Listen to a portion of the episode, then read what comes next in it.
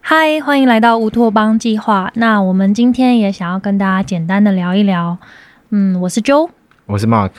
那我们今天想要聊聊的主题是城中城。嗯那这个名字大家应该不陌生，它对就是之前发生的一个火灾事件。它是发生在呃十月十四号的时候。然后为什么我们现在做这一集？其实我觉得是因为我们希望就是不只是在新闻热潮的上面来谈这件事情，而是说，诶、在这件事情发生了一段时间之后，我们再来好好的去做冷静的一个回顾，这样子。那希望就是说，台湾的空间的安全这件事情，还是需要大家一起去做关心的这样子。在这个事件发生以后，在当周就有整个台湾的高度关注嘛。嗯，呃，新闻在讲，然后很多部落客或是我们常常看到的社群媒体，都有很多人发表相关的意见。然后我们很乐见看到这么多这么多的讨论，然后大部分的关于消防安全或是建物管理，然后很多人在做检讨。我觉得大家都有一个心情是希望可以尽量的避免这个事情再发生，或是想要去理解说这种事情到底为什么会发生。对。所以，我们今天会针对这个事件再做一次的回顾跟讨论。嗯，对。其实发生这件事情，我觉得在台湾还是比较好的一个地方，就是说我们可以在网络上或者是在各种平台上面好好地去谈这件事情，不论是政治人物或者是啊、呃媒体。都还是蛮关注这些事情。如果这种事情发生在中国，应该就会被消音吧？你为什么突然又把话题转到那对边？啊，但我但我觉得这个还是蛮重要。虽然我们有时候觉得新闻热度大家一窝蜂，有时候会嗯觉得很讨厌，但是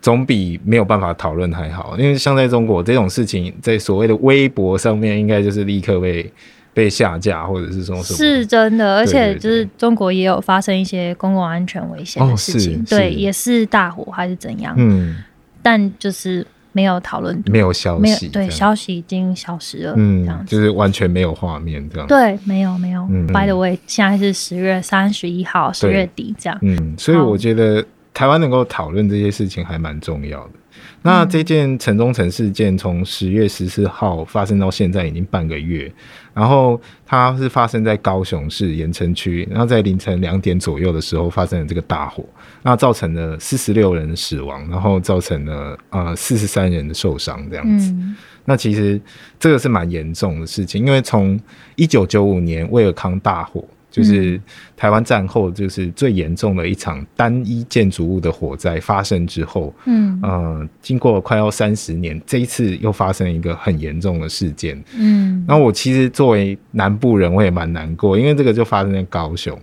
那高雄之前也有发生很严重的这种所谓公安事故，就是呃，像那个气爆的事件。像我的家乡台南之前也有因为地震的关系，也有一栋大楼倒塌。那嗯当时也是跟建筑物的设计和它的管理维护有一些关系。对，所以嗯我觉得这些事情是值得做一些讨论，这样子。嗯，这让我突然想到一件事，就其实我对台湾人的印象一直都是台湾人还蛮想活着的，哎台湾对 人还蛮呃注重健康、对注重饮食，就是这一类的如何活下来的这种讨论议题，就是在日常生活中的聊天常常出现啊，多运动啊，然后吃好啊，睡好啊对，然后或是呃营养保健这件对事这情些不会事少。情，对，对都常常是我们在聊天的内容。老实嗯说，我在国外的生活没有那么多人在讲这些事情，哦，是。可是嗯大家就是说的比做的多，你知道吗？ 这个很很可惜，也对老实说，我我觉得蛮悲伤的。嗯，对他，呃，因为我刚刚在想说，像你说的，呃，他隔了那么久，发生了一个这样的大事，是，就是距离上次台中的事件。嗯，但如果以台湾现在这些建筑物普遍来看的状况，我觉得它隔了这么久已经是万幸了，嗯，因为对其实台湾的建筑管理非常的草率，到现在发生这样一个大事，中间都没有发生，嗯我觉得有点侥幸嘛，侥幸，有对，点非有点常侥侥幸幸，对啊因为以我过往的生活经验，好，有一部分时间在美国，嗯，美国人其实不那么常在讲这些健康养生或是这些事情，对不会一直挂在口中。可对是，对对，在执行面上，他们却比较确实，嗯，就是真的很确实，是，或者什么物品该怎么放，嗯然后什么事情不能这样子做，嗯就是都会很明确。嗯，但是在台湾的话，就会很明确的，就是 模棱两可，对对或对是灰色地带。就是大部分人会选择睁一只眼闭一只眼，嗯或是自己也会成为那个呃踩线的人，嗯直到真的你踢到铁板。对，对但是大家都不太想当铁板啊，你知道，所以对 就会变成到处充满了这些呃隐藏的危机，嗯对，真的是隐藏的危机耶。很多时候大家都觉得哦，好像还好吧。对可是真的太多太多的还好叠在一起，就会变成一个这么严重的事故。对啊，嗯我们都常常有一句话在那边讲说，就是今天公祭，明天忘记，这个东西希望不要再发生了。就是常常有一些巨大的公共安全意外发生，然后包含可能过去交通有这种普悠马事件、泰鲁格事件，然后呃，在 这次有这个城中城事件发生。那我觉得我们在注重自己的健康和长命百岁这件事情之外，其实很重要还是公共的力量要起来。然后嗯过去我们在做一些防灾演习的时候，其实有时候就是像就之前讲的很像，就是我们就是一个比较形式主义的一个国家这样子。对，对，像那种防灾演习的时候，就是大家都假装在那边做一下动作就结束。我觉得这个实在是不可取。就算我们在这个公部门上班，其实都有一点点这样的情况啊，就是我们在做很多事情的演习或演练的时候，没有那么确实。像之前在万安演习嘛，嗯，就是最近也蛮常万安演习，嗯可是大家其实好像没有把这件事情真的放在心里。我觉得、啊，对，我觉得对就只是不出去各种而的已演习事项，其实在执行者跟配合者，对或是应该是所有人都应该是执行者，但是整个都很不确实。对啊就是、对啊嗯对好，啊我们为什么要做万安演习？还有万安演习，它是为了预防什么样的事件？其实我觉得一般参与者或者是在街上配合的人不一定会理解这件事。对对对，就连我可能也都要再回顾、再查一下资料，才会说哦，我们是为了防患，就是有人进入我们的领空，然后怎么样怎么对样。对对，就是我觉得这些东西一般人根本不知道的情况下，你叫我配合万安演习，就是在这两个小时内躲进去，嗯我其实不知道他其实是为了防范以后有这个事件。嗯，对啊，那他就很无效。嗯然后我自己在我们的 Facebook 粉专有分享过，嗯就是美国有那个 lockout 跟嗯 lockdown 的 drill，、嗯就是两种不一样的，嗯，这个叫紧急避难措施。这两种不一样的紧急避难措施是针对校区的，嗯然后它就是为了防范我们的校区被入侵，嗯，或是受到外面的呃喧哗干扰。嗯那个喧哗是就是比较类似呃抗议事件的，是，或是暴动事件的。嗯嗯呃，一个 lockdown 呢，它是为了让学校无法进无法出，嗯然后 lockout 的话是只出不进。嗯嗯，然后学生也都很清楚，在演习的状态是面临什么样的情境。嗯假设有歹徒闯进学校，嗯或是假设附近有害的群体在躁动，那就是会采取这样的措施，嗯，对啊。可是台湾，我觉得光是地震演习都很随便，对对对对对，明明我们是一个那么常遇到地震的一个地方，好像真的有一个很严重的灾难来的时候，其实大家反而会手足无措。那、嗯，万安演习也是啊，就是呃，我们旁边就有一个现在张牙舞爪的那个中国在旁边，天然后天来，对啊，天天军机来，可是我们好像还是觉得，哎、这要不啥？但是其实这个东西真的很难免，说哪一天真的不小心擦枪走火的时候，嗯呃，其实这些东西都要很注意。然后回到主题，城中城，其实像城中城这样的大楼，我觉得相信大家都有经历过。在每一个城市，尤其是在一些旧的市区，这些旧的市区又尤其以我们台铁的这个车站周遭，其实很容易就发现有这样的旧的大楼。譬如说嗯像台中就有所谓的千悦大楼，或者是以前的金沙大厦，然后还有像第一广场这样的空间。嗯那像我的家乡台南，火车站一出去，你就可以看到一个叫做国宾大楼，它也是非常旧的一栋建筑物。嗯，那大家平常不太想靠近，其实因为就是它可能一二楼就是说电子游乐场，或者是甚至是有一种电子赌博的一些行为，但是好像莫名其妙这些地方都不会有人去检查这样子。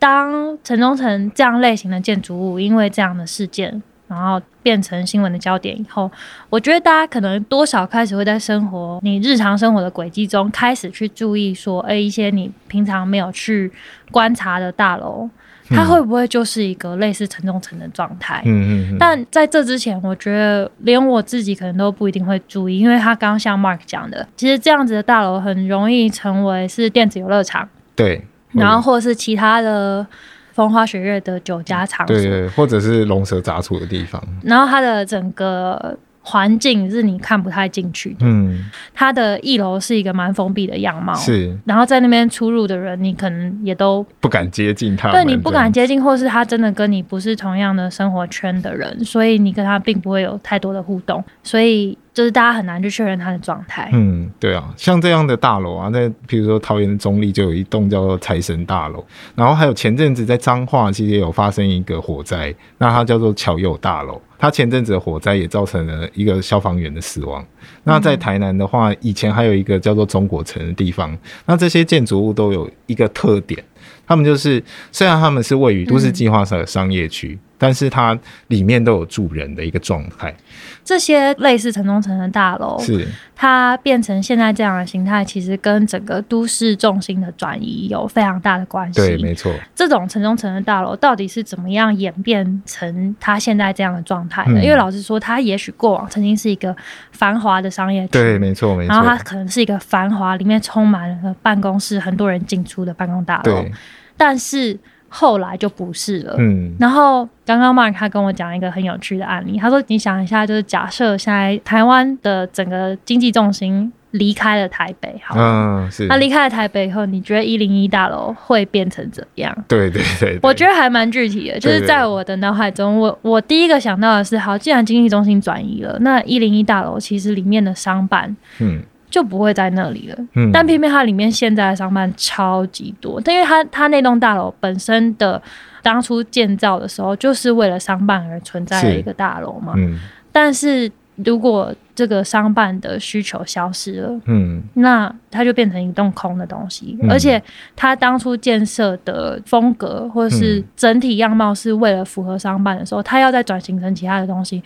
就会有点尴尬。对，未必那么适合这对样子。像城中城这样的大楼啊，就是在各地都有嘛。那它其实当时在建筑的时候都有一个特征，那个时候台湾刚好经历了非常大的一个经济起飞啊，台湾人基本上穷了四百年，以前都当海盗啊，就是四处去抢人家钱。终于体会到经济发展的那个过程的时候，其实很多。当时的商人可能就非常非常的强调，就是说我想要最大的楼地板面积，所以他们在盖这些大楼的时候，其实不是去思考说怎么让这些建筑变得最好、最适合人来使用，而是说它要最大面积可以做生意的一个空间。对所以这些这些房子、这些大楼，你如果去观察一下，很多采光是非常差的，嗯因为他们把这个所谓的建蔽率都盖得满满的，嗯基本上就是没有留太多的这种防灾或消防的一个空间。嗯，对，但是老实说也情有可原。其实台湾真的有消防法或者是建筑技术的相关的一些规则，针对消防这件事情，也是在一九九五年的时候，台中发生了一个威尔康的大火事件。嗯它当时也是造成了快要一百多人的死亡，是非常严重的一个火灾。嗯嗯在经历那一件事件之后，当时的总统李登辉就积极的来处理，然后并且立法，包含消防法、公寓大厦管理条例，还有建筑技术规则，去加强就是对于这种建筑大楼新建的一些规格上面，尤其是消防上面的一个限制。对对，但是它在执行上有困难，对不对？因为对对我们对刚刚在查关于这个卫康大楼，它促使后面的这些消防法或是建筑管理条例是，生成的时候，但对那个相关的资料是是告诉我们有淡书的，就是对虽然它管理了就是那个年份之后所建造的各种大楼，，对对对对。但是在那之前之前的已经建成的这些建筑管不物，对，管不到，对对对，像啊、呃现在大部分的公寓可能都有所谓的管委会，那管委会的运作其实是蛮辛苦的。那但是至少它是有管委会的，它在发生事情的时候是有对口的。那甚至是政府对他们，如果他的建筑物出了一些问题或状况的话，嗯政府是找得到人的就。是要通知的话，是可以找到一个对对对口嗯对，可是像城中城这样的大楼，它是在民国八十四年以前盖的，那我们就没有去硬性去要求他们一定要有管委会，就会造成这一次发生了大火之后，其实你真的要去找谁去追究这个责任是找不到的。对，然嗯后他们更不用再讲说，在这件事情发生之前，根本没有人在维护或者是照顾这些地方的公共空间，或者是检查它的消防设施。嗯，对，这个是这些旧大楼所遇到的最大的一个问题，而且每一个城市基本上都有。嗯，这在现实层面是有这样的状况。不过嗯，就是刚刚讲到这个立法以后，他管了立法之后的事情，对，嗯但不立法管之立法前之前的事情 ，对我到现在都还是觉得这是一个很很诡异、对对很吊对诡的一个局面。对那对对我可以接受，就是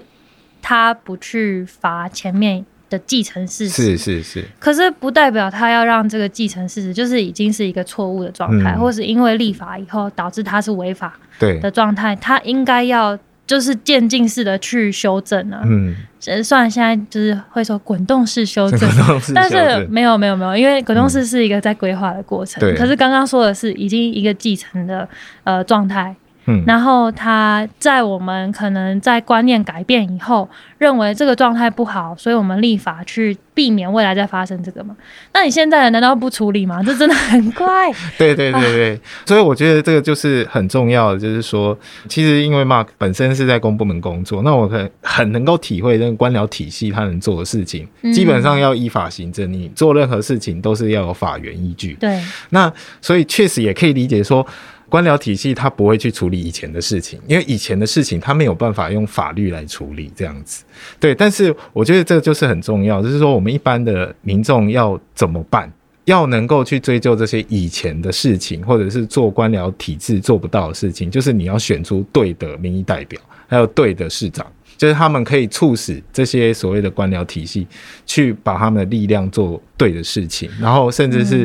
嗯啊、更积极的去修法，嗯，可不可以让这些法律就是涵盖到这些法律以前，譬如说像英国八十四年以前的呃这些房子，我可能不一定是罚你，不硬性规定你一定要成立，但是我会奖励你，对用对鼓励的方式，鼓励的我觉得方式也去好去解决这些事情，更积极的来处理这些事情。嗯对啊，所以这个就是我们跟中国不一样啦，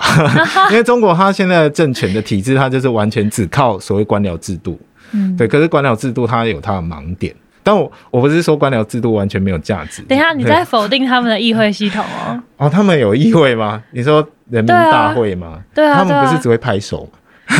但他们是还存在的一 哦个、他们还存在一个一个系统。哦，对啊，但是但祝你福完他全们就是忽略他们是否具有功能性这可 件是事。可是他们现在就是拜倒在那个习大大的那个花柳裙下嘛，对好，不我对？们不要再说了，我 好怕我不要们再的讲粉砖可能会受到威对胁。对对，被小粉红出征这样子。但总之呢，就是呃，相对来说，民主制度还是有它的功能，就是它可以让政府机器它依法行政之外，它可以更积极的去修法，去处理一些法律没有办法涵盖到的一些事情。对，嗯我觉得这我觉还得是有帮助的。 我觉得曼刚刚讲到，就是我们要选对人这件事，他是可以从这样子日常生活中的议题去开始影响我们要选择谁的。是啊，因为其实我觉得在这个世界上，蛮多的民意代表都有在抢话题啦，抢他抢了一周的新闻好了，嗯，他后面真的有要推动吗？就对啊是你之后我们下一次选举就可以看对了，他会把这个东西拿来成为他的证件吗？还是嗯没有？他其实还是在一直助长一些可能炒地皮的行为，对啊，对或啊 。是这块他是重重提起跟轻轻放下 重重提起，轻轻放下，对，没错。